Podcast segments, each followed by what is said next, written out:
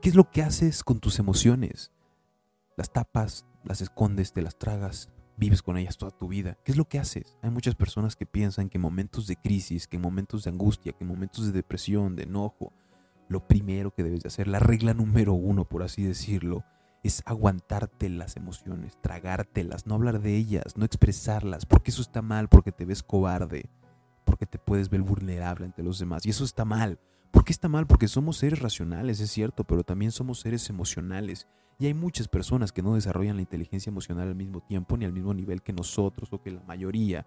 Y por eso es que tenemos allá afuera tanta gente enojada, tanta gente frustrada, tanta gente negativa que lo único que hace es absorber las cosas malas de este mundo.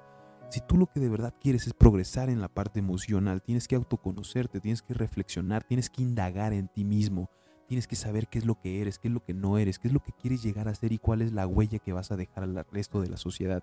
Hay personas también que piensan que su existencia no hace nada o que no aporta nada a la humanidad y por eso viven haciéndole tanto daño y tanto mal a otras personas. Entiende que tu existencia sí tiene un significado y tiene una trascendencia.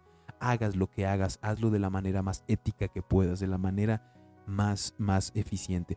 Pero para que puedas manejar tus emociones y para que puedas llevar una vida plena, pues requiere que quieras o que tengas el compromiso de hacerlo. Si no tienes el compromiso contigo mismo ni la motivación, lo único que vas a lograr es que la gente incorrecta esté alrededor de ti, que los contextos incorrectos estén alrededor de ti. Sé feliz, sí sé feliz, pero también motívate, cree que puedes hacerlo. Si te caes, levántate. Si te pegas un trancazo, pues ni modo, acéptalo, tállate, recupérate. La vida, la vida se va a tratar siempre de cómo manejas tus decisiones y cómo, cómo también manejas tus emociones.